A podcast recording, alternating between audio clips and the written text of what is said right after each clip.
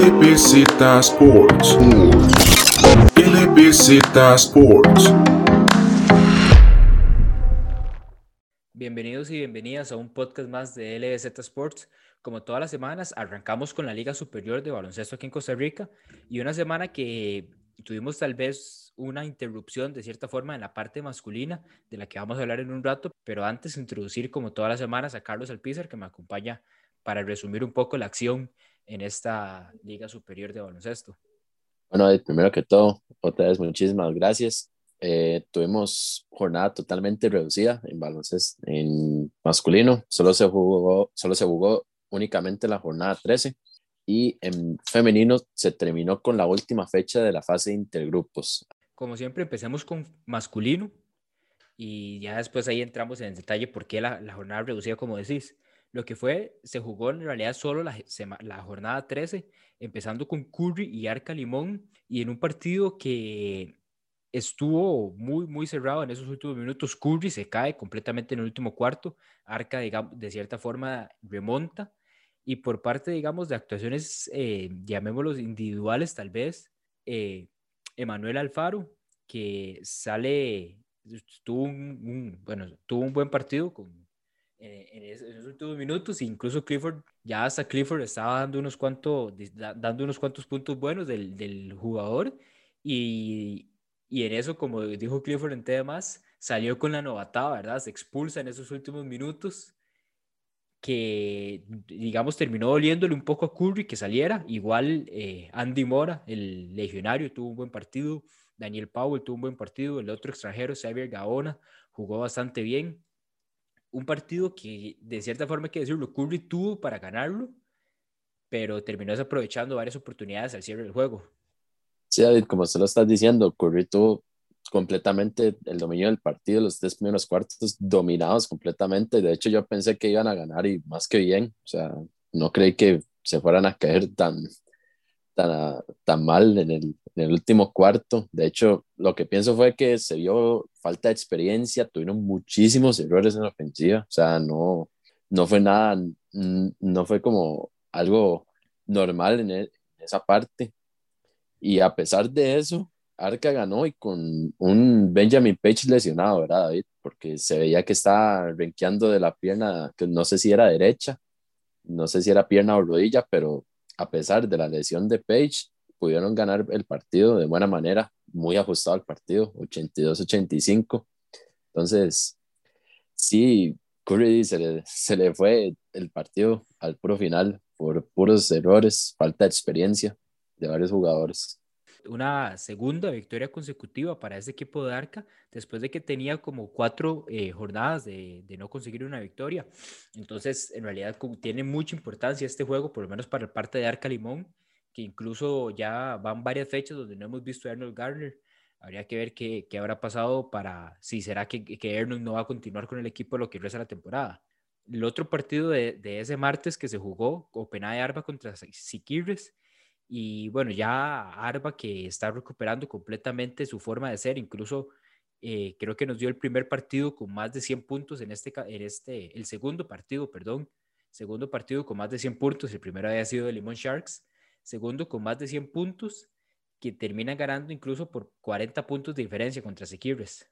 Sí, de hecho, el, el, mismo Isaac Conejo en sus redes sociales, él había puesto que, digamos, cuando estaban como 2-2, que estaban así como muy, como muy sin, sin convencimiento, que estaban como muy poco perdidos, él dijo, ahorita nos recuperamos y pronto vamos a estar donde tenemos que estar y de, desde, desde esa publicación a la fecha, ocho victorias consecutivas, no es nada nuevo. Entonces, y creo que hasta le ha sentado bastante bien este, el, el extranjero, Darius Weekly, más allá de que no tuvo como un buen partido contra Siquirres, pero sí este, tuvieron un dominio completo del partido, de principio a fin, o sea, cuartos de 26 puntos para arriba todos, o sea, es donde podemos notar que, que San Ramón Di está agarrando bastante bien ritmo. Hay que ver Di, este parón, que son como unos 10 días aproximadamente, a ver si, si mantienen con este ritmo y se afianzan todavía más en el primer lugar, David. Pasando los partidos, porque como decís, eh, ya Siquibres hemos, digamos, por el lado de Siquibres no hay, no hay mucho que decir, en el sentido de que no ha sido tal vez la mejor temporada que han tenido.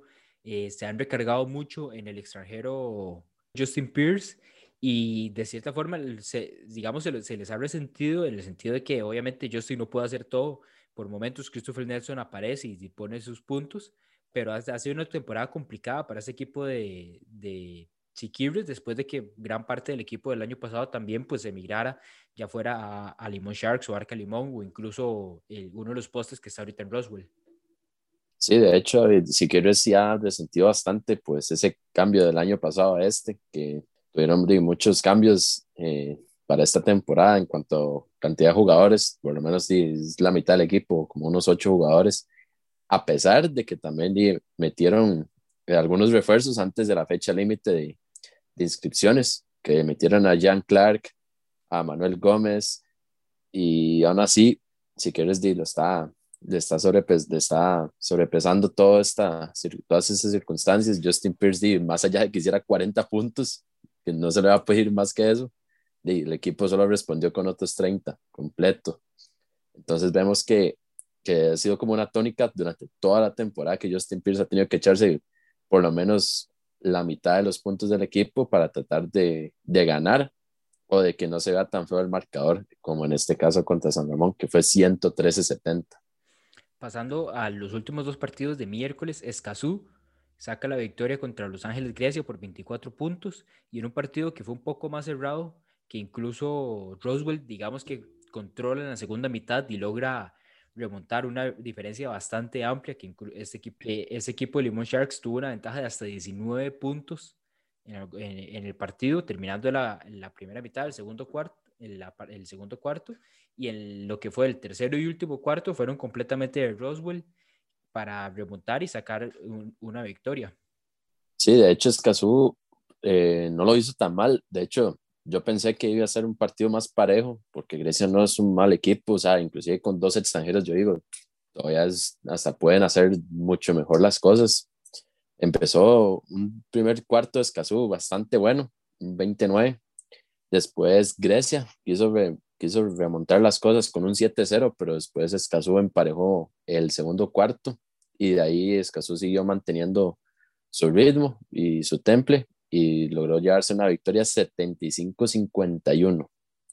Este, no sé qué tanto fue eh, en cuanto a los errores Grecia, o sea, no mm, hubo tal vez como que entre los, entre los, bueno, los, los refuerzos de los extranjeros de ellos no, no han podido todavía, todavía encontrarse y hasta me comentan también entre el equipo de Grecia que sí, se han, que sí han estado como un poco como un poco mal estos últimos partidos en cuanto a química y cuanto a realización de, jugadas y todo en, cancha. Entonces, hay que ver cómo se desarrolla Grecia con este, con este parón de 10 días de la liga, a ver si mejoran un poco más el, el, el nivel para que no se puedan ir tan abajo tampoco en la tabla de posiciones.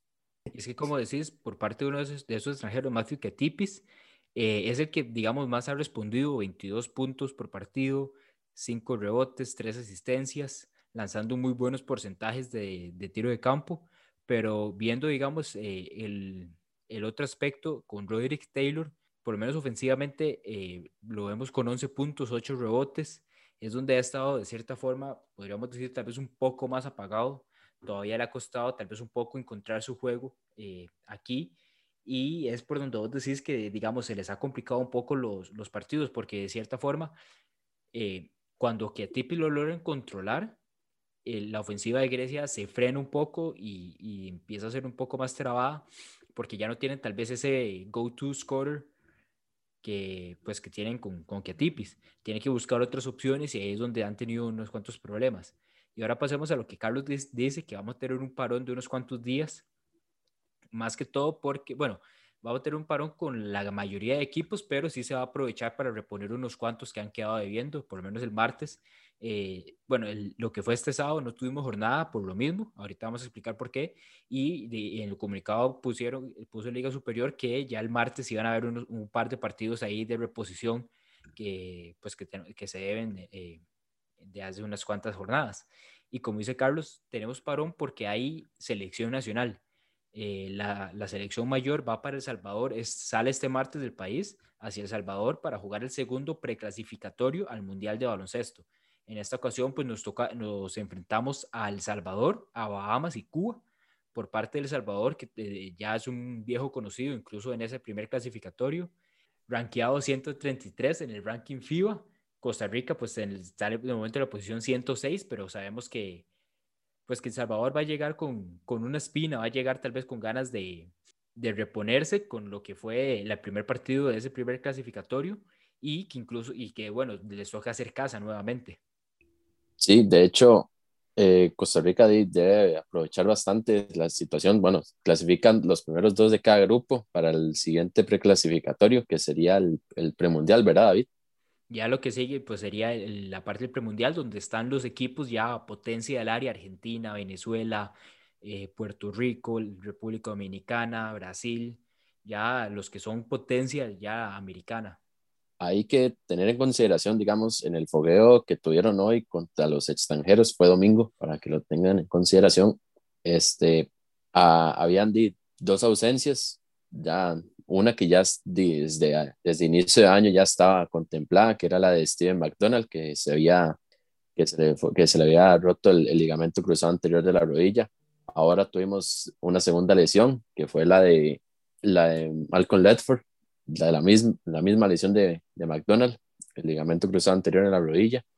Y de hay que ver quiénes son los que entran a suplir esta posición, porque estaban Mario Herrera, Milton Jiménez, eh, Jekyll Davis, eh, Fish, que es el que juega con Sharks, y Dion Lynch, porque eh, de hecho inclusive en este fogueo no se, no se encontraron, no estaban ni Ernie Forrester, ni Kai Martínez, ni y por lo menos se logró recuperar este Gabriel Quesada, que fue uno de los que se había lesionado en el preclasificatorio anterior, logró recuperarse y poder jugar este, este fogueo.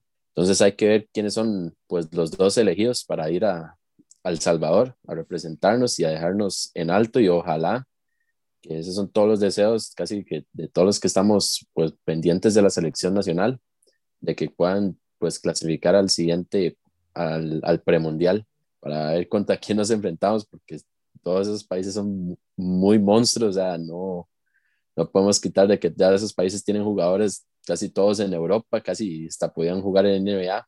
Entonces, a, a desearle suertes a todos estos compatriotas, a ver cómo nos va. O sea, yo pienso que sí, sí hay ilusión, sí podemos poder llegar a ese premundial, pero sí, tampoco no es tan sencilla la tarea. Ellos saben que no es sencilla, pero sí pueden tener excelentes chances de llegar. Y, y digamos, los otros dos que dice Carlos son tres partidos, ¿verdad? Cuatro equipos a los que nos enfrentamos. El Salvador, como decimos, viejo conocido, ese es el partido que de cierta forma eh, es el que se espera que eh, obviamente ganemos.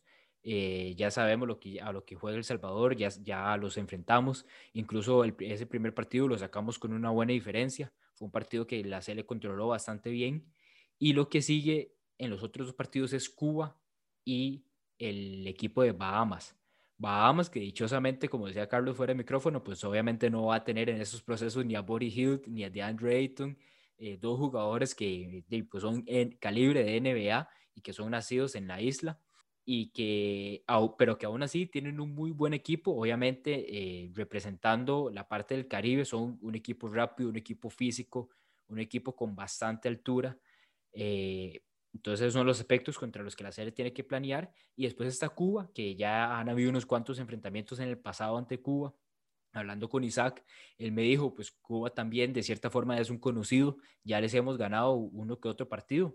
Entonces, siento que obviamente Cuba es el partido que, al que tienen que aspirar, al que tienen que llegar y decir, este es el que tenemos que ganar para ya tener, digamos, esa clasificación y ese segundo puesto eh, amarrado para cuando enfrenten a Bahamas, dependiendo de cómo se acomodado el calendario, ¿verdad? Eso es lo que, lo que habría que revisar, pero sería que, digamos, que ese partido contra Cuba, ese, digamos, el, aparte El Salvador, obviamente, pero El Salvador y Cuba son los dos partidos como con un poco más de accesibilidad y que son los dos en los que deberíamos de, de aspirar a esa victoria.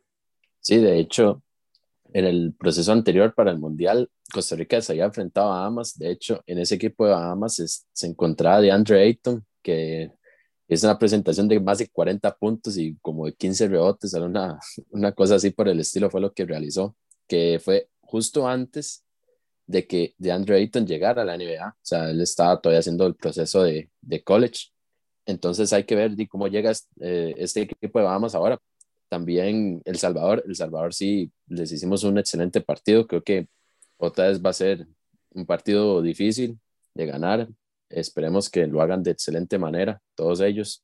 Así que estén atentos a la página para que, se, para que vean los resultados día por día y ojalá que también se puedan ver las transmisiones, creo que va a ser por YouTube, como, como fue la vez pasada.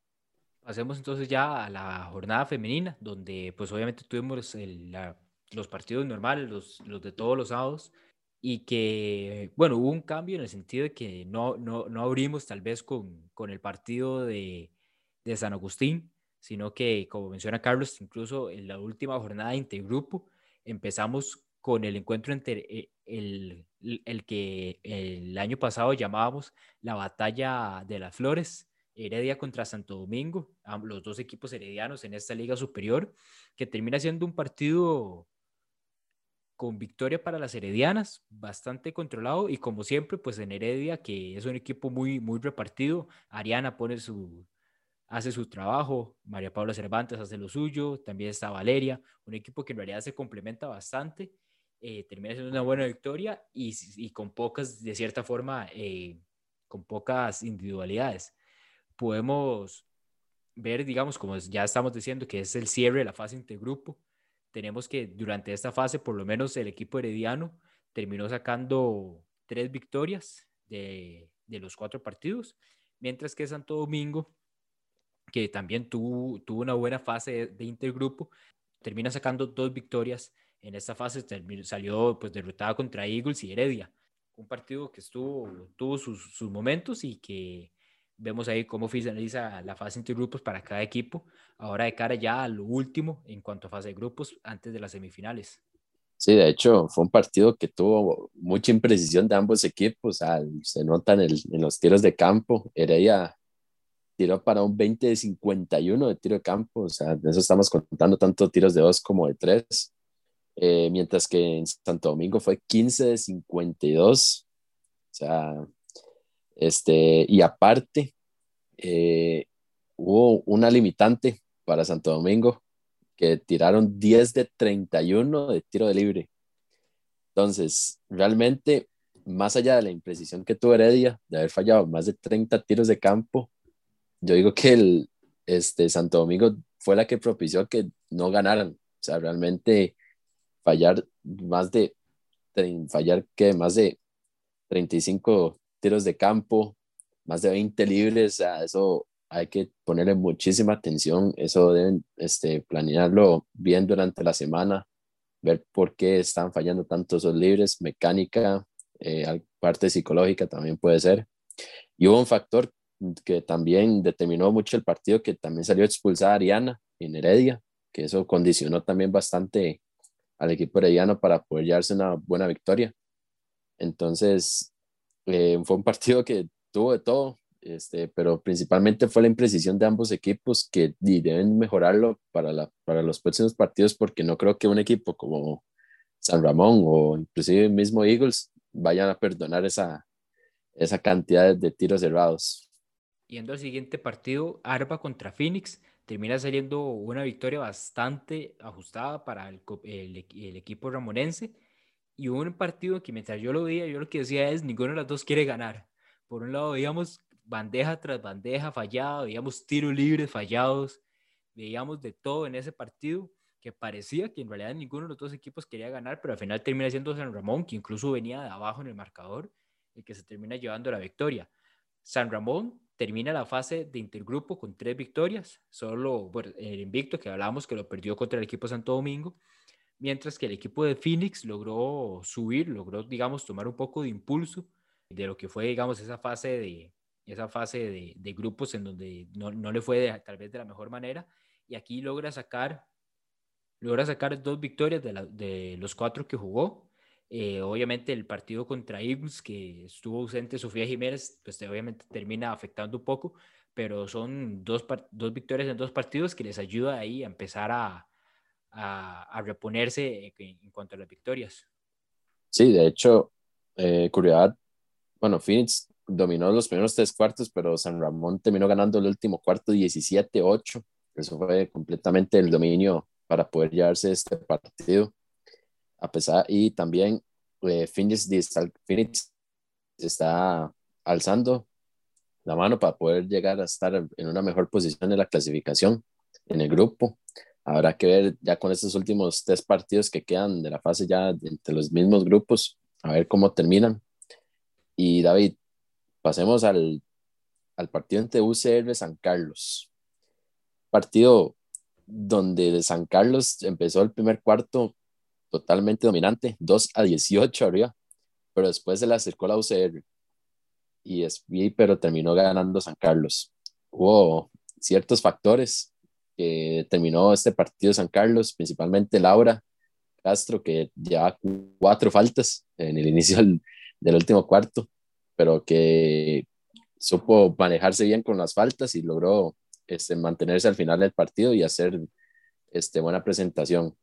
En, en este partido, como vos decís, hubo, digamos, San Carlos sacó una muy buena diferencia en ese primer cuarto, pero UCR poco a poco iba, incluso, digamos, uno viendo el partido no lo sentía, o sea, porque, digamos, bueno, Tele 1 eh, no, no actualiza tan seguido el, el, el, marcador, entonces uno veía una canasta, una que otra, a veces eran, las, como llamaríamos, unas, unas, un par de papas por parte de Maripaz Martínez en, de, desde el área de tres, eh, pero poco a poco la UCR sigue acercando y sigue acercando, y como vos decís, casi, casi sacan la victoria, que yo creo que teniendo a Paula Mora, eh, que está lesionada, pero teniendo a Paula, tal vez en esos últimos minutos hubieran terminado sacando la victoria para reponerse porque ese equipo de la UCR fue el de los que peor le fue en esa fase intergrupo, ganando solo uno de los partidos y pues el que ganó fue contra San Agustín. En los otros tres salió derrotado, San Carlos logró salir 2-2 de esta fase, estuvo ahí con bastante inconsistencias, como vos decís, en esos cierres le, le costaban, a veces empezaban muy bien, pero el cierre les, les costaba un poco. Sí, de hecho, eh, en el último cuarto se veía que estaban totalmente este, como, como aceleradas, como que querían ya ganar el partido en ese instante imposible, o sea, tomaron, no sé, por lo menos como unos siete, casi hasta diez tiros seguidos, eh, que era solamente como un pase, otro pase a Daniela y Daniela la tiraban a veces, entonces no, estaban como que, como que muy aceleradas. Cuando entró, eso sí, Laura Castro, el equipo se estableció, se mantuvo, tuvieron más calma. Eso sí, también la hija del entrenador, Vinicio Herrera, Sofía, eh, realizó un par de triples en el último cuarto que fueron muy vitales para este equipo de San Carlos. Ayudó a impulsarse para poder llevarse esta victoria. Y aparte de eso, este, Daniela Quesada estaba eh, con dolencias desde el segundo cuarto. se le veía que no podía correr bien, y que hasta inclusive se quitó la tenis cuando terminó el partido y, y, ya preguntándole a ella directamente me dijo que, que se le había reventado la bomba de aire de la tenis. Entonces que estaba con un dolor de talón insoportable y que aún así logró terminar el partido. Entonces eso también y son las clases de esfuerzos que tuvieron que realizar este equipo de San Carlos. Digo que también y Paula Mora, yo a mí me hubiera gustado ese matchup entre Paula Mora y Daniela Quesada a ver cómo se vienen desarrollando esas dos para este partido. Pero hay que esperar a ver cuándo pueda volver este, Paula. Me dijeron que podría ser ya no volver más por el resto de la temporada. Es un menisco. No se sabe si se lo reventó completamente o solamente es dolencia. Pero esperemos que pueda volver pronto. Es lo único que sí se le puede decir. En, cuanto al último partido de la jornada, San Agustín y, y Eagles, como hemos dicho todas las semanas, pues en realidad no hay mucho que hablar en el sentido que obviamente pues Eagles termina sacando la victoria con bastante facilidad, tal vez incluso yo creo que el doble de la diferencia del marcador. Y yendo a la parte de cómo le fue en el, a uno el Intergroup, pues Santo Domingo sale con cuatro derrotas, pero el equipo de Eagles sale 3 a 1. De, y está entre de los equipos, el grupo de, de, los equipos que mejor le fue en esta fase, tres victorias, solo una derrota, y aquí es donde viene lo importante ahora. El grupo A todo se mantiene bastante parecido. Eh, de momento Santo Domingo eh, está con seis victorias, una derrota. San Carlos está con cuatro victorias y tres derrotas. Y Curriabat al revés, tres victorias, cuatro derrotas. Y Santo Domingo, que es el último lugar, con cero victorias y siete derrotas. Mientras que en el grupo B es donde más cambios hubo. Eh, Arba sigue como líder del grupo con seis victorias y una derrota. La UCR completamente se, se desplomó. Ahora en estos momentos, aunque deben un partido todavía contra Heredia a fase de grupos, pero de momento lo vemos a la UCR con dos victorias y cuatro derrotas, mientras que Heredia fue otro de los equipos eh, que le fue mejor con un 3 a 1 en esta fase entre grupos. Entonces Heredia en estos momentos lo vemos con cuatro victorias y dos derrotas. Todavía falta de reponer uno de esos partidos que como ha estado jugando la UCR, pues podríamos esperar tal vez que cuando, para el momento que se repongan, incluso pueda ser una victoria para ese equipo de Heredia. Entonces, de momento vemos a Heredia en ese segundo lugar y el equipo de Eagles, como decimos, tres victorias y cuatro derrotas en este momento. Entonces, el, equipo de Eagles es el que empieza tal vez a, a acechar ese segundo lugar en el grupo B que se repone completamente de esa primera fase donde terminó con tres derrotas en el grupo B. Sí, un grupo A que se está poniendo un poco apretado en esa parte de la segunda, tercera eh, posición. Hay que ver cómo se sigue desarrollando los estos últimos tres partidos que quedan entre, entre los mismos del grupo. Pasando al grupo B, es otro grupo que también está un poco tallado eh, principalmente Eagles fue el que lo puso así, porque Eagles empezó con un 0-3, o sea, nadie pensaba que pasara eso, pero realmente sí, sí creo que se este, remontaron muy bien en, durante esa fase, durante esta fase de intergrupos, hay que ver el final del, del, de, esta, de esta última jornada de, de que ya se intergrupos, a ver cómo, cómo mejoran ese, eh, ese, ese balance de, ganados, de ganados perdidos y ver cómo queda en la clasificación. Supuestamente escuché que era, o sea, que, que era como uno, era como la primera grupo A contra el cuarto grupo B y así sucesivamente, pero todavía no, no hay nada como fijo, hasta donde yo tengo entendido. Yendo ahora a la, la, la, a la sección nueva, la sección de jugador y jugadora de la semana, empecemos ya que estamos en femenino con, con Carlos. ¿Cuál es ¿cuáles son tus candidatas y a quién le das el, el, honor esta semana? Ok, de candidatas solo hay tres, por el hecho de que la semana pasada había quedado Daniela Quesada de San Carlos, entonces, más allá de que no fuera Daniela, como decir, una jugadora destacada en el partido contra la UCR, no podemos repetir jugadores de San Carlos. Se me reducen a tres las candidatas. La primera es María Paula Cervantes, de Heredia, 11 puntos, 5 rebotes, 5 asistencias. Eh, Mariela Matamoros, que dicho sea de paso es la, segunda eh, máxima encestadora de la, de la liga y la que más rebotes ya y, lo, y puso los, esa cantidad de números más o menos, 22 puntos, 19 rebotes. Y Natalia Galvez, que tuvo un, un buen partido, aprovechando también este, contra un débil equipo de San Agustín, 32 puntos, 7 asistencias. Entonces, para mí la jugadora de la semana va a quedar en el lado de, de Eagles, Natalia Galvez, 32 puntos, 7 asistencias. Ok, por la parte masculina, eh, viendo por, digamos, como normalmente lo hago yo, viendo por parte de quienes ganaron, tenemos Arca Limón, que todavía no le hemos dado eh, jugador de la semana. Tenemos Arba, que ya eh, Jeff Ni Anderson se le había llevado unas cuantas semanas atrás. Escazú, habíamos empezado con Víctor Arias en esa primera jornada. Y por parte de, Roswell teníamos también a Andrew Robinson. En cuanto a candidatos por parte de Alba, podríamos, de Arba, podríamos mencionar a Isaac Conejo, que salió con 21 puntos, 11 eh, asistencias en el encuentro ante Jaguares y Quibres.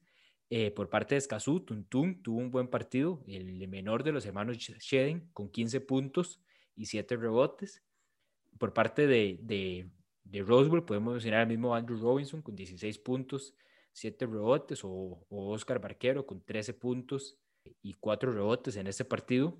Y pues ya para finalizar, en Arca Limón, Benjamin Page, el extranjero, que sale con 22 puntos en ese encuentro, 8 rebotes y 4 asistencias, que para mí, pues como ya dije, el único de estos cuatro que, que no ha tenido reconocimiento pues es Arca, entonces por ese lado me voy eh, con, con Benjamin Page para jugador de la semana.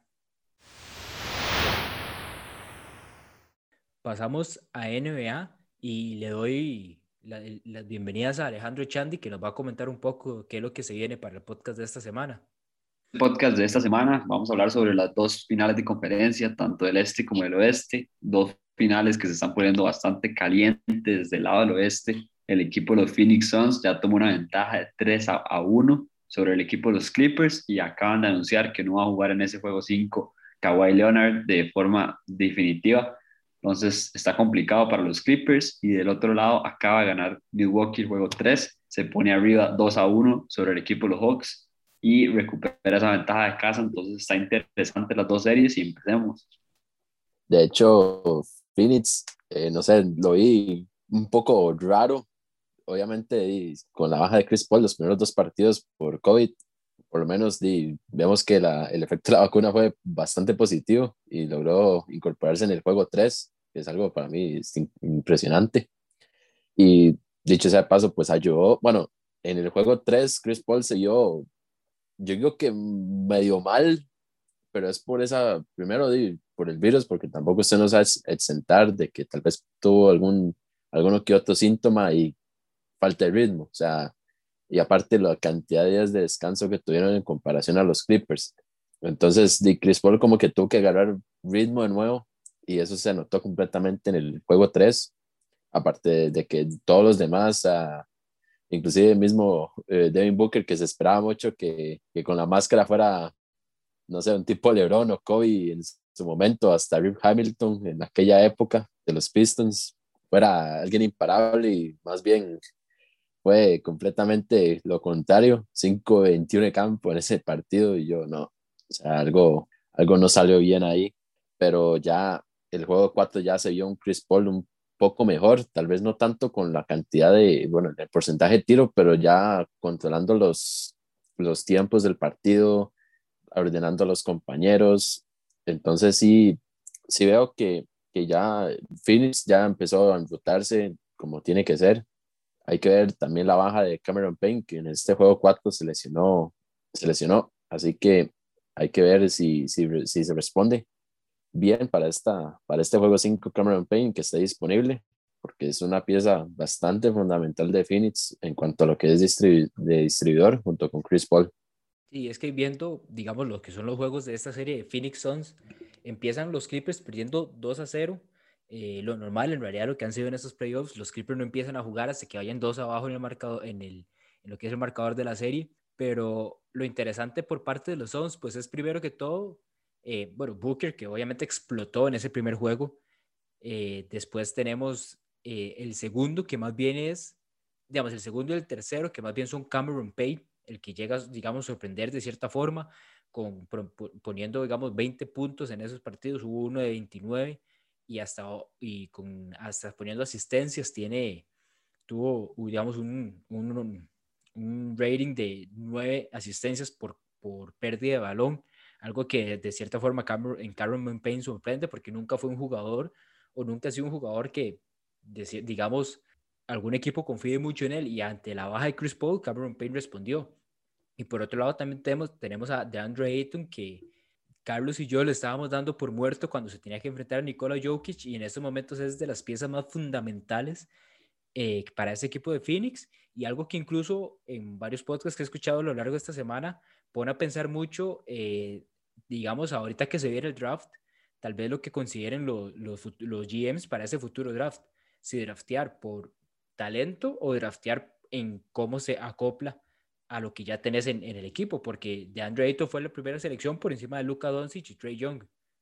Pero hemos visto lo que está respondiendo de Andre Ayton y lo que ha, digamos, no vamos a decir que es un error por parte de Phoenix haberlo hecho, pero porque obviamente, digamos, Trey y Luka son 10 veces mejores que, estos, que ellos, pero ya los Phoenix tenían a, a Booker, entonces prefirieron confiar más en Booker y darle ahora un poste y vemos los frutos que está dando en eso en esta serie. Incluso con ese game winner en el segundo juego, donde hacen un, una especie de lanzamiento por detrás del, de, digamos, en el saque de fondo, hacen como una especie de lanzamiento y Ayton lo único que hace es apenas tocarla para que termine de entrar eh, y, y que quedaba menos de un segundo en el reloj, aplicando una, sacando una del libreto de Jay Triano, que fue entrenador de los mismos Suns hace unos ya cinco, cinco, cuatro años, si no me equivoco. Sí, DeAndre Ayton, que está jugando bastante bien esta serie, claramente está sacando provecho de ese small ball que hemos hablado los tres del equipo de los Clippers, les está costando bastante marcarlo, y un DeAndre Ayton que en realidad durante todos esos playoffs ha jugado demasiado efectivo, lo decíamos, sea, vemos el último partido, tiró 8, 8 de 14, metió de campo, 3 de 3 de tiro libre, el tiro libre es bastante bueno también, es un jugador que no tiene un tiro prácticamente, o sea, de media distancia no tiene mucho tiro, y de 3 prácticamente que nulo, pero atacando la pintura es bastante bueno, y además de eso, defensivamente también, en el último partido tuvo 4 bloqueos, que eso fue bastante importante, y un equipo de los Suns que empieza a tomar ese liderato y vemos que en este último partido fue un partido de pocos puntos, 84-80 queda el partido, pero los Suns con esa defensa que han tenido durante toda la temporada lo están haciendo bastante bien. Jugadores como Jameson Crowder, que no, no se le dio tanto, tanto respeto ni tanta reconocimiento de, de, llegar a las finales el año pasado con el equipo de Miami Heat. El Miami Heat prácticamente que no hizo mucho para retenerlo. Se va a los Suns y otra vez está haciendo factor en los playoffs. Michael Bridges, que también lo está haciendo bastante bien. Y parece, bueno, yo lo veo muy complicado, no sé qué ustedes opinen, pero sin Kawhi yo sí veo bastante complicado que los Clippers puedan remontar este, este 3 a 1. El detalle con esta serie es que, digamos, no, no elimino a los Clippers por el único hecho de, digamos, lo, digamos que han revertido de cierta forma todo lo que ha sido esta temporada, esta temporada con respecto a la pasada. En la pasada los vimos eh, perdiendo ventajas de 20, 25 puntos. Eh, los vimos perdiendo contra los Denver Nuggets cuando iban ganando 3 a 1 la serie. Eh, y esta temporada ha sido todo lo contrario. Todas las series han empezado 0-2. Si bien han logrado empatarla para ponerla 2-2, que eso les da mejores chances, obviamente, pues de terminar sacando la victoria en un juego 7. En esos momentos ellos han sido en realidad el equipo que ha remontado esas diferencias de 20 puntos, el equipo que ha remontado las series a pesar de ir abajo en el, eh, en el, en el marcador de la serie como tal. Entonces, digamos, cualquier otro equipo en esos momentos, yo creo que un 3-1 ya sí, sí iría, ya están listos. Pero los Clippers, viendo que ha habido un cambio completo de, de actitud con respecto a la temporada pasada, todavía no los elimino. ¿Qué es lo que tienen que hacer, digamos, eh, para terminar de sacar esas tres victorias? en cuatro partidos, que es lo que quedan de serie. Primero tiene que empezar a, para mí, tiene que dejar de tirar eh, tanto de tres. O sea, los vimos en ese, en ese juego cuatro, anotando cuatro o cinco triples de 30 que lanzaron. Entonces, por ese lado. Y siento que Paul George como tal debería de ir más al aro él y no tanto los lanzamientos de tres. O sea, lanzar tal vez cuatro, cinco de triples y si, les y si le entran, tal vez pueda seguir lanzándolos, pero Paul George, tanto en esta serie como en la pasada contra Utah, lo que le terminó dando, más que todo, la ventaja y lo que terminó dándole un buen juego fue ir al aro. No había un jugador en Utah que lo frenara. Y aunque ese equipo de Phoenix tiene mejores defensores como Michael Bridges, Jay Crowder, siento que va por el mismo lado. Siento que eh, Paul George lo que tiene que hacer es ir al aro y ir al aro y tal vez en esas, cuando va al aro pueda aprovechar para sacar un triple a Luke Kennard, un triple a Nicolás Batum, tal vez a Reggie Jackson, el mismo Patrick Beverly, no digo Marcus Morris porque eso no las echa ni a la par del aro, pero digamos, eh, para mí eso es lo que tienen que ir haciendo, tal vez tratar de limitar más el triple, o sea, el último partido, incluso, digamos, para lo que lanzó Phoenix en ese último cuarto y que los Clippers no lo aprovecharon, estando ellos en casa, es lo que, digamos, ese juego 4, lo que te, si pierden en, en, este, en el quinto juego que sigue, ese juego 4 es, o, es lo que termina definiendo esta serie, porque los, los, el equipo de Phoenix lanzó como 4 de 20 tiros en ese último cuarto, y por, y por otro lado, los Clippers estuvieron como en 3, entonces, digamos, ninguno de ellos aprovecharon esos últimos minutos, que fueron los últimos 7, 6 minutos, donde ninguno de ellos dos estaba, estaba anotando, y los Clippers siendo casa, es el equipo que uno diría debería tomar más impulso de su afición para anotar los tiros. Sí, de hecho, eh, o sea, ese juego 4 fue totalmente de mucha imprecisión de los dos equipos. O sea, yo estaba, o sea, de hecho, yo medio me quedé dormido en el partido. Y cuando vuelvo a ver, yo digo, di, van, van, como 70, van como 70 y algo parecidos. Y yo, todavía falta un cuarto, ¿ah? Y cuando veo que van como ya casi 80, yo, suave, porque sale, porque sale cuarto y yo, ay, no, estos más tiraron mal. Y ya cuando me llegan las estadísticas, yo, no, tiraron mal, jugaron un partido pésimo, más allá que Ayton fue totalmente dominante, pero hay un, digamos, cuando los Clippers están jugando el small ball con DeAndre Ayton adentro, DeAndre Ayton no está, no, es, no está como parado como, como lo hacía, como estaba Gobert con, con el Jazz cuando le pasaba esto, que se queda totalmente abajo en el aro.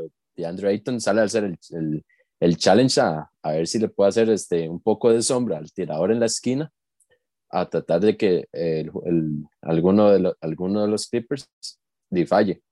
Da resultado, o sea, chistosamente da resultado, a pesar de que no sea tan ágil para, para defender contra un alero. Y para mí, este, el factor clave es DeAndre Ayton en los Suns. Tal vez Chris Paul, digamos, ahorita con este juego 4 ya lo está, está haciendo lo que, le, lo que merece pues, ser, o sea, ser el líder de este equipo, el tanto motivacional, este, tanto fuera de cancha, todo. O sea, absolutamente Chris Paul es el líder en absolutamente todo en los ONS. Y, y yo creo que ya tiene que los ONS de definir esto. O sea, pueden aprovechar de este, este quinto juego en casa para ganarlo de una vez, más que Kawhi Leonard está lesionado. Pero no se puede dejar a los Clippers por muertos. O sea, es el equipo que está remontando ventajas de hasta más de 20 puntos abajo, remontando series abajo, ganando de visita todos los partidos. Entonces, se viene una serie tal vez bonita o tal vez ya un finiquito que va a ser mañana, lunes.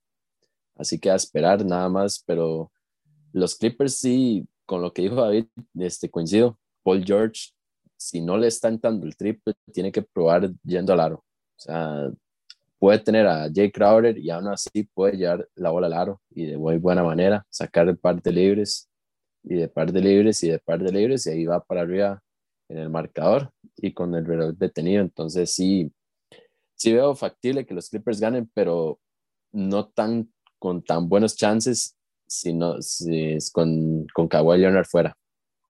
Vemos que a Paul George otra vez en este partido falla, falla tiros libres importantes, rarísimo lo que le está pasando en la línea de tiros libres a Paul George, que los tres yo creo que sabemos que es un tirador a lo largo de la historia súper efectivo. Me parece ahí algo extraño, sabemos que no está teniendo mala mecánica ni nada, nada más no le quiere entrar la bola.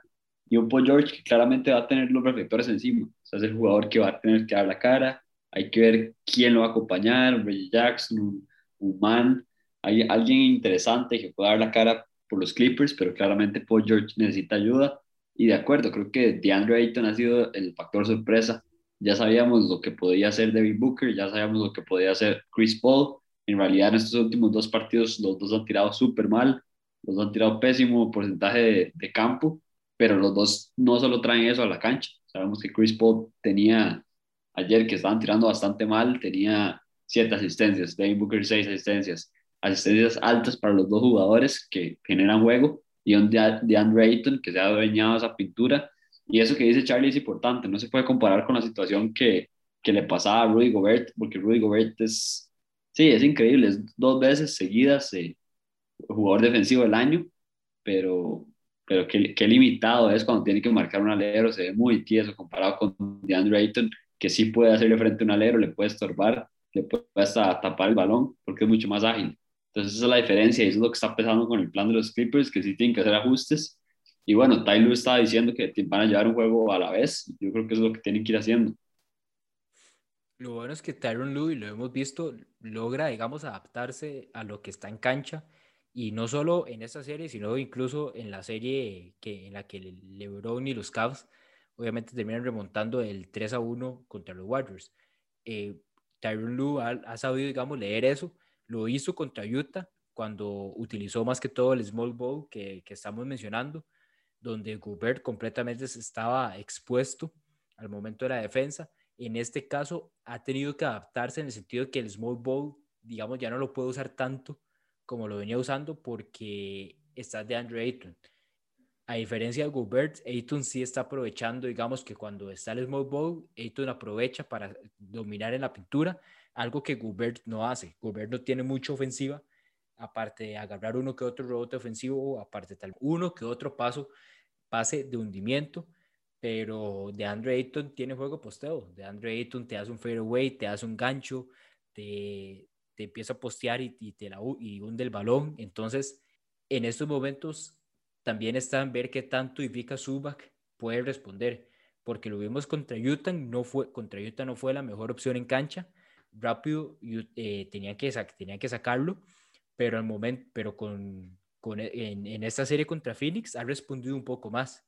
El juego 3 y el juego 4 salió con un doble doble y, y yo siento que también hay, digamos que este equipo de los Clippers puede repartir toda esa, puede ir repartiendo poco a poco todo ese, toda esa ayuda que Alejandro dice ocupa Paul George.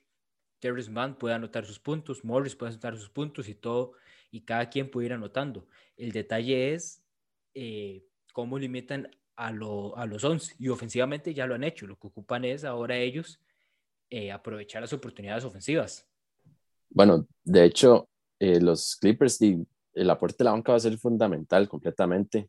Boogie Cousins, me acuerdo en el juego 2 que empezó para mí totalmente como el Boogie Cousins que conocíamos hace unos años, antes de las lesiones. Empezó con un hundimiento en la cara a alguien, los libres echados, triple, posteo, todo. Y yo y, puede poner en peligro a los Suns dependiendo si le mantienen esos minutos.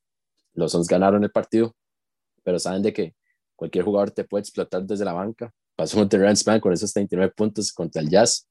Entonces, ojalá que alguno de los de la banca hagan esto, levanten la mano y diga, voy a, voy a jugar, voy a echar la cantidad de puntos necesarios, voy a hacer todo lo que ocupa mi equipo para, para ir ganando poco a poco eh, los partidos, a ver si logran sacar la serie, aunque sí veo los Suns ya más, más acomodados, creo que eh, van, a, van a ir con, con mucha más confianza, más que van a jugar en casa este juego 5 el día lunes. Entonces, yo diría que que dependiendo de, de la efectividad de ambos equipos, podría tal vez ganar Clippers y entre todos estos factores que estamos diciendo, efectividad de tiro, ver cómo paran el Andrew Ayton, un Paul George llevando más la hora al aro. Pero yo por mí pondría ya a los Suns ganando el juego 5. Aunque eso sí, va a depender de qué, qué harán los Clippers, porque los Clippers tienen ese, ese pequeñito factor que están regresando todas las ventajas posibles y por haber, tanto en, en cada partido como en las series. Entonces, tenemos que esperar. Antes de pasar a la siguiente serie, a mí dámelos en 7 a los 11. Tengo, tengo ahí un par de apuestas, independientemente de quien gane, tengo un par de apuestas de que por lo menos llegue a juego 7, entonces ocupo un juego 7. Pasemos a la siguiente serie, Milwaukee contra los Hawks, la serie donde ya el equipo de Giannis va 2 a 1 arriba. Eh, acaban de ganar el, el, tercer juego en esos momentos con casi que con un, con un cierre de último cuarto de los mejores que pudieron haber hecho. Incluso Chris Middleton solo en el cuarto anotó 20 puntos, mientras que los Hawks en conjunto anotaron 18. Entonces vemos que por lo menos en este juego respondió Chris Middleton, en los otros dos anteriores habían sido Giannis en conjunto, bueno, Giannis ha respondido en todos los partidos, está promediando más de 30 puntos en la serie, pero en los primeros dos juegos al que vimos anotando fue a Drew Holiday, aprovechando que tenía el marcaje de Trey Young. En ese partido vimos que el que anotó fue Chris Middleton y es, y la parte que, que llama la atención es esa, en una noche que no está Chris Middleton, por lo menos los Bucks casi siempre es o está Chris Middleton o está Drew Holiday o ninguno de los dos aparece. Pocas veces hemos visto a los dos y Yanis, que pues era constante. Entonces, en caso de una final, lo que gustaría ver es cuánto logran responder los otros, los, estos dos eh, sidekicks que tiene que hay de Yanis, que, que pues son parte fundamental en ese equipo. Sí, un Chris Middleton que hablábamos los tres fuera de cámara, que bueno, no le puedo tirar nada hoy. Hoy sí que no le puedo tirar nada a Chris Middleton, tanto que me gusta. Ustedes saben que yo tengo fichadísimos a Chris Middleton, a Tobias Harris Eso no se creó nada más este año, son años arrastrados de que no aparecen en los momentos importantes, pero hay que darle crédito. Chris Middleton aparece hoy, tiene un juegazo, cierra el cuarto, cuarto, cuarto, haciendo más puntos que todo el equipo de Atlanta. Un Trey Young que hoy jugó bien, en realidad, lo veíamos bastante en sentido. Y eso hay que darle mérito a los Bucks, que en los partidos que Trey Young ha estado bien, porque en realidad durante toda la serie ha estado bastante bien, el equipo de los Bucks ha encontrado formas de contrarrestar esos puntos de Trey Young. Un partido bastante bueno en Milwaukee, donde Giannis le costó otra vez un poco los tiros libres, un poco lo de siempre, hasta tiró un airball, la afición metiéndose con él, otra vez durando, durando una Conta- eternidad. contándole los segundos mientras llegaban a, los- a los 10 a ver si los árbitros quitaban. Otra vez ese ritual de Giannis, yo no sé qué le pasa, pero debería acelerarlo un poco para la próxima temporada, para que los aficionados no se metan con él. Lo peor del ritual es que ni siquiera los echa. Hace todo, se toma todos los 10 segundos y después tira un airball o, o, o con costo llega a tocarle al aro. No, Sí, y lo peor es que, digamos, si, si quiere hacer ese ritual, en FIBA se los va a pitar todos los libres, porque son cinco segundos. Sí, está, está complicado lo de Giannis, que, que es la debilidad de él, ya estamos viendo, pero también lo está haciendo bastante bien, un jugador que puede hacer prácticamente que todo, menos, menos bueno, los libres hay limitado, pero todo lo demás lo hace perfecto prácticamente, nada más hace falta el, el tiro un poco más, pero un equipo de Milwaukee que yo creo que con este gane se pone como favorito, sí creo que los Hawks pueden dar la vuelta, pero van a necesitar, van a necesitar un Trey Young muy inspirado, y no sé qué tan inspirado pueda estar por tantos partidos consecutivos. Tres ganes seguidos tienen que conseguir el equipo de los Hawks. Bueno, no seguidos, pero tres ganes tienen que conseguir el equipo de los Hawks. Entonces hay que verlo. Yo sigo teniendo a Milwaukee como favorito. Yo en estos momentos diría que Atlanta se lleva el juego 4, empata ahí la serie, pero 5 y 6 son de los Bucks. Y di, viendo cómo ha sido pues esta serie, digamos, un primer juego que di, todos tuvieron regular, regular muy bien. O sea, Giannis, Holiday por los Bucks, Trae Young en los, en los Hawks y Middleton, que ya, habría que tirarle duro, 6 de 23 de campo, de hecho, y el partido se definió por 2, 4 puntos, creo que fue. O sea, técnicamente por, por Middleton se definió ese partido.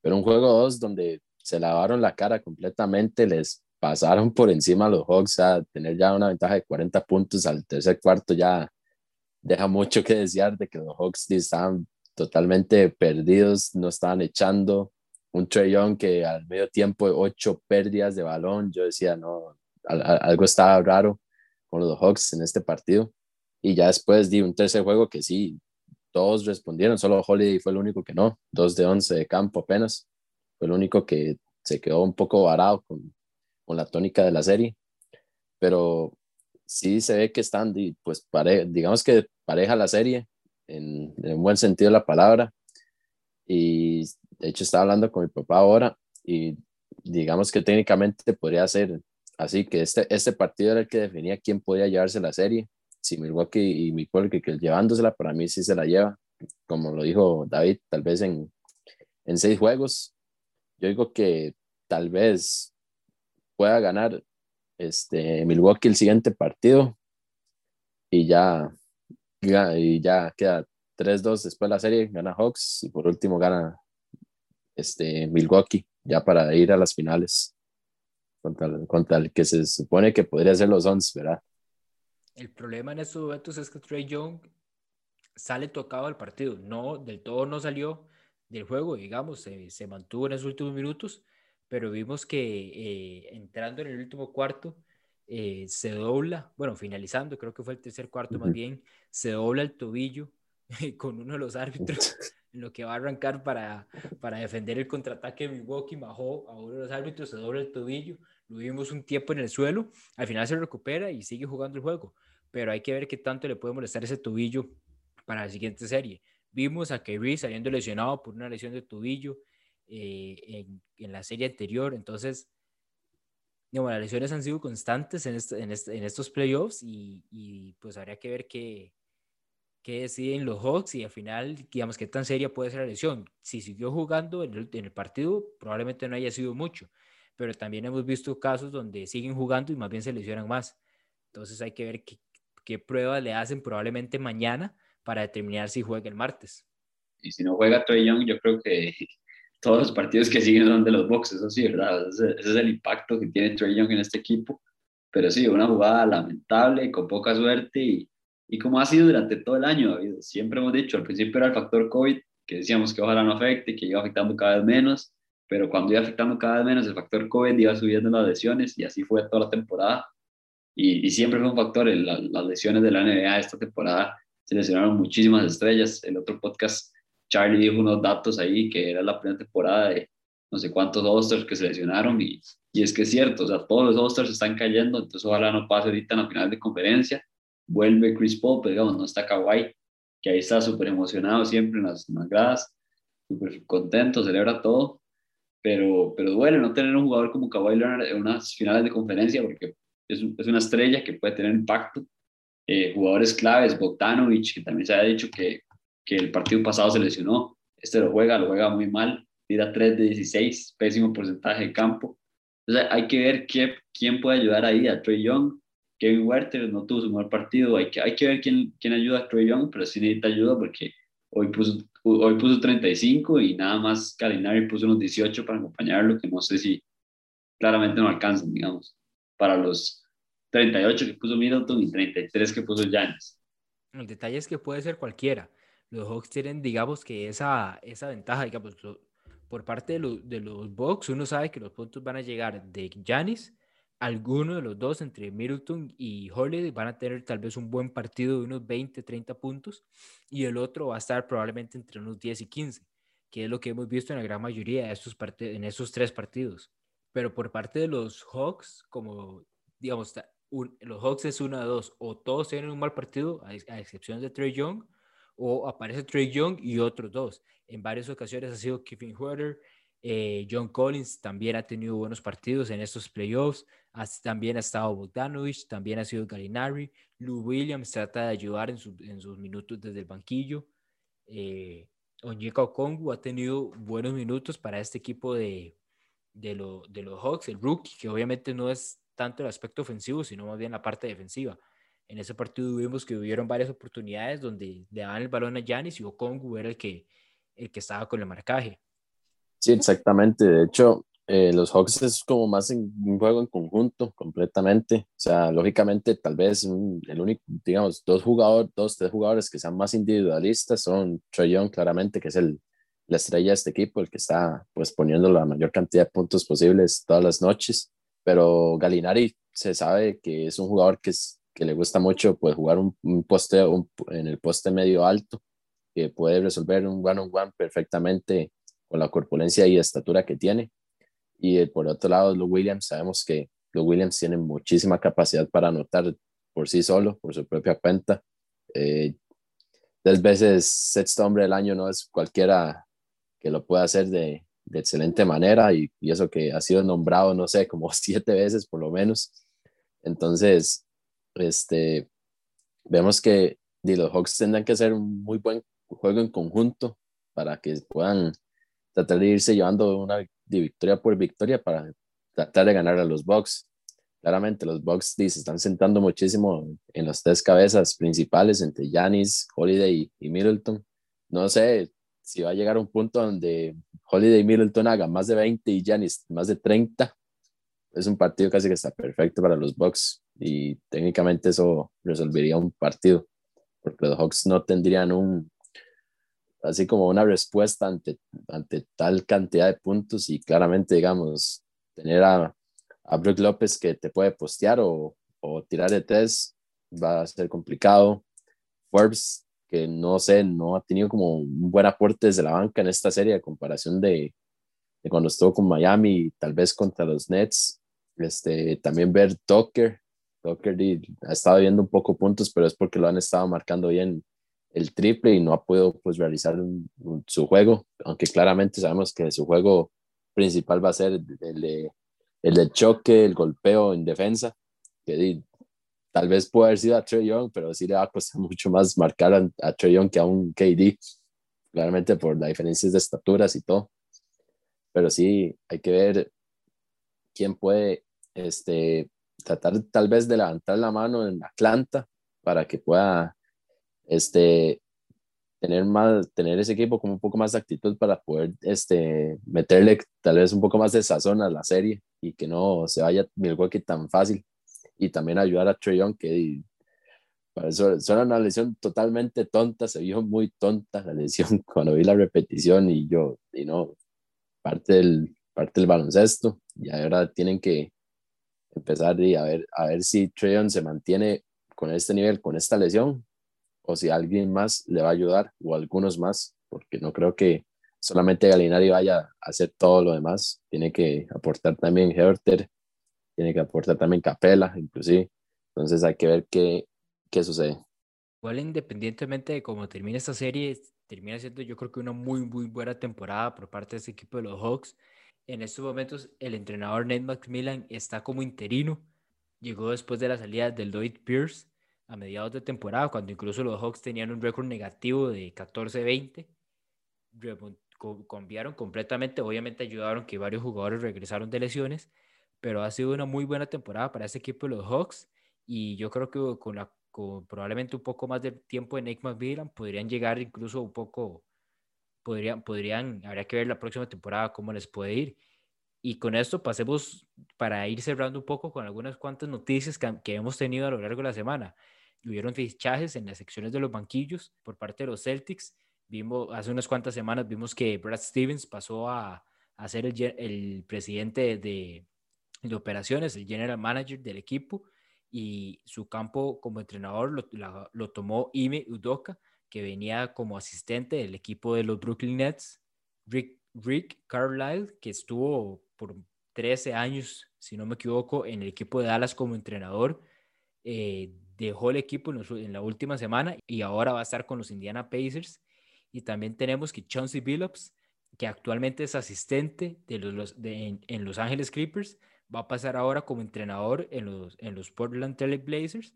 Y también tenemos que Jason Kidd eh, va, Jason Kidd acaba, llegó a un acuerdo para ser entrenador de Dallas Mavericks y se llevando, y los Mavericks están recuperando a todas las leyendas.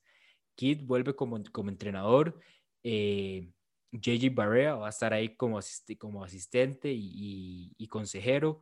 Dirk Nowitzki, hace poco lo anunciaron como consejero para el tema de contrataciones y movimientos en la parte de, de la planilla. Entonces ahí tenemos cuatro eh, movimientos bastante interesantes en los banquillos. ¿Cuál es el que tal vez les llama un poco más la atención a ustedes? Bueno, a mí el que más me llama la atención es el de Chance Billups. Parece que, que, puede hacer un impacto ahí en, el equipo de, de, los Blazers, que necesita un entrenador. Parece que Damian Lillard le está diciendo que está posible, o sea, es posible que pida un trade.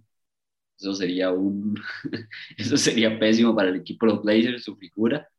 Pero para mí se debería ir Lillard. O sea, me gustaría verlo en otro equipo donde tenga más oportunidad.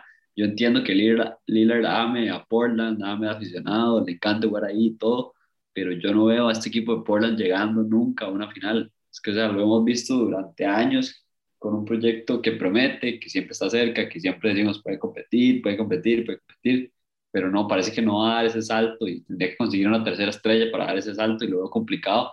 Entonces yo creo que Damian Lillard debería dejar el equipo y que Phillips se centre un poco más en un proyecto más más a futuro y hasta tal vez reconstruir todo el equipo dejando ir también a CJ McCollum, que tiene bastante valor en este momento.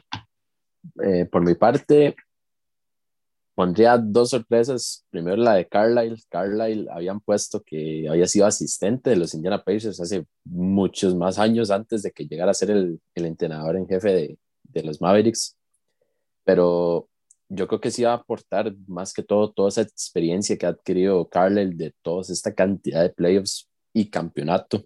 No hay que olvidarse de ese campeonato de, los Mavericks. Hay que darle mucho mérito a Carlisle porque supo manejar un equipo que no tenía estrellas, solo era Nowitzki, que Nowitzki tampoco no es que, o sea, sabemos que Nowitzki fue MVP de las finales, jugó unas excelentes finales, pero manejar un equipo que no, donde usted diga no, no tiene superestrellas y haberle pasado por encima de excelente manera al, al Miami Heat que tenía todas las estrellas posibles y por haber, eso deja pues mucho que hablar de cómo cómo pueden manejar un equipo. Entonces siento que, que podría ser un gran impacto en Indiana.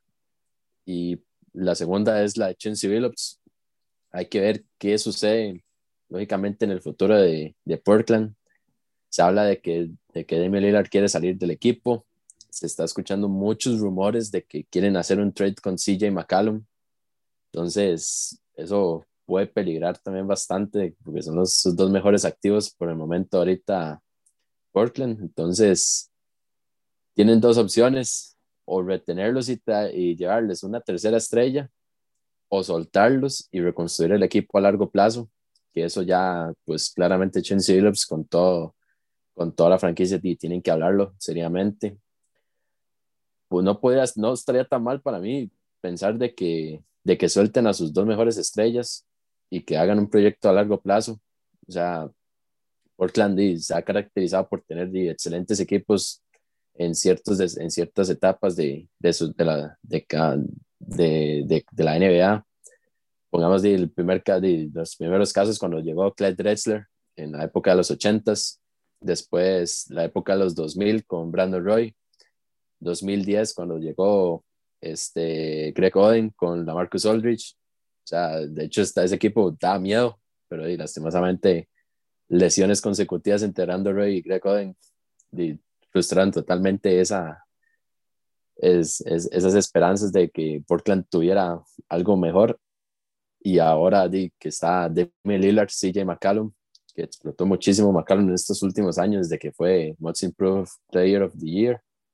Entonces, para mí, Portland debería, eh, bueno, en este caso, Chance Phillips debería de armar un equipo a largo plazo, tener que otra vez tratar de, de comer cancha a todos los jugadores, empezar a ver quién quién hace mejores destellos de juego eh, en una temporada de manera regular y ver dónde, dónde caen eh, Damian Lillard y CJ McCallum, que sean en equipos bastante competitivos, ojalá que sean para campeonato inclusive, que no, no, no se vea tan jalado el pelo.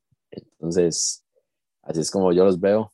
Esperemos que, que todos hagan un buen trabajo, o sea, en la parte del cocheo, principalmente yo digo que Udoca Udoka va a ser el que va a tener un poco más de, de trabajo extra que realizar, porque los Celtics están como en un limbo más o menos raro, entre si quieren jugar bien, pero controlar bien todas las figuras y cómo manejarlas cada una de, de buena manera, y a ver si, y ya ahora, ¿quién va a ser el distribuidor, verdad? En los Celtics, no está Kemba, habrá que ver si, si le dan la, si le dan la, este, ¿cómo se llama?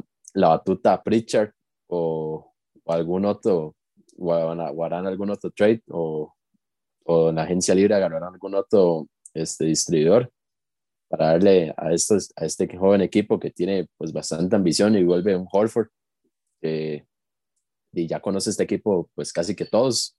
Yo creo que con esta reflexión de, de Charlie de dos equipos que tienen panoramas diferentes, pero que los dos necesitan agarrar un rumbo, el equipo de los Blazers que como dice eh, Charlie, años pasados tiene proyectos prometedores hasta los últimos años con eh, Nurkic, CJ y Dame. Me parece que era un trío bastante interesante. Podrían hacer algo parecido a lo que está haciendo el equipo de los Suns ahorita. Me parece que cumplen esas características.